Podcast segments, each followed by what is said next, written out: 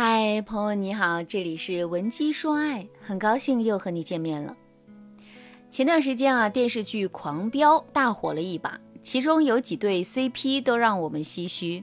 安心和孟玉在经历一系列的变故之后，从相爱到生离；高启强和陈淑婷相爱，却因为意外变成了死别；高启兰等了安心那么多年，却因为彼此的立场，最后意难平啊。只有小五烧完了美好青春，换回了安心当老伴。在这部剧当中啊，情感问题只对剧情有推动升华的作用，并不是剧情的重点。但是呢，这些 CP 的情感经历啊，也反映了很多我们在现实当中的情感问题。今天我们就从情感心理学的角度给大家分析一下《狂飙》教会我们的那些事儿。咱们先说刚才提到的第一对 CP，安心和孟玉。这两个人之间是有真爱的，安心也一直喜欢孟玉，但是孟玉对安心用情更深，所以最后她再嫁他人时显得更加的心灰意冷。在剧中一开始，孟玉说让安心跟着他去北京，安心拒绝了。六年后，等孟玉回来，他还是选择了和安心复合。在原著当中，安心每次和孟玉约会时啊，都会聊案情。孟玉每次都会帮着安心分析整个事件。一旦案情有眉目，两个人都高兴得像个孩子。没有女孩子会喜欢这样的约会，但是孟玉接受了这样的安心。表面上看起来，这场恋情啊是由孟玉主导，安心一直宠着他。可实际上呢，主动推动恋情的人永远是孟玉，甚至连结婚的事儿都是孟玉先提的。但最后，安心为了扫黑，为了公益，为了真相，拒绝了孟玉的求婚，变成了对抗高启强的孤勇者。他们俩谁都没错，只是他们的人生选择不同而已。孟玉在事业与安心之间选择了安心，安心在公道和孟玉之间选择了公道。他们都有难言之隐，也害怕对方受苦，所以没有坚定的选择彼此。这个选择也是现实中很多情侣都会遇到的。女孩为了爱情放弃一切，在男生的人生主场上当伴舞；男生为了追求事业，觉得女生不适合留在自己的身边，很多人都会忍痛放手。执着于事业的男生啊，都会非常的理性。我接受类似的案子特别的多，失恋之后来找我哭诉的女生也比比皆是。她们不是孟玉，但。都有孟玉的影子，所以在这里我要告诉大家，聪明的女孩千万不要学孟玉啊！我们看完《狂飙》都有一个感受：大嫂气场全开，高启兰魅力吸睛，唯独女主孟玉虽然惹人怜惜，但好像啊是没有存在感。不是因为李一桐演的不好，而是孟玉的人设本身就没有什么魅力。如果你在现实生活中学了孟玉，相信我。你的爱情也一定是吃亏的，在别人眼里，你的魅力值也很低。如果你想学习更多恋爱中的技巧，帮助自己在感情的道路上逆风翻盘，添加微信文姬零五五，文姬的全拼零五五，让我帮助你实现爱的心愿。那孟玉在剧中恋情走向失败的原因是什么呢？最大的问题啊是孟玉不懂得提需求。孟玉看似很包容安心，但实际上从来不告诉安心自己想要什么，也不会引导安心向着自己靠拢，而是一味的为了安心去妥协。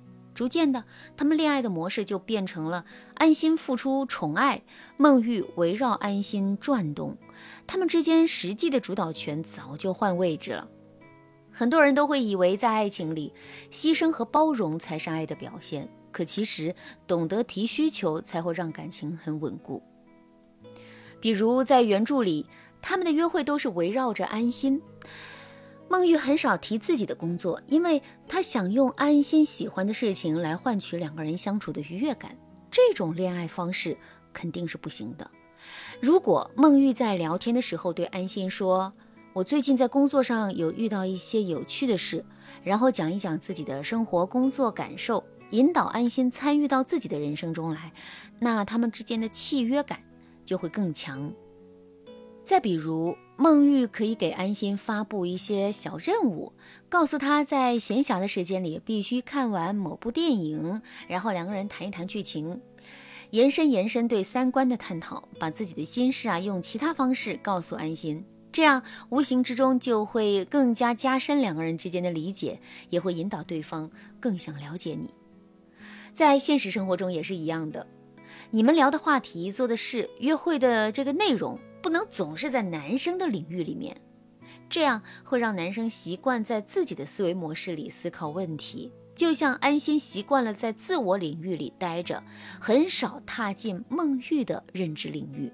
所以安心即使在最后，也是在自我领域里替孟玉做出分手的决策。他根本没想过孟玉的心里到底在想什么，也没有换位思考，因为孟玉一直都包容安心，他一直没有过多的需求。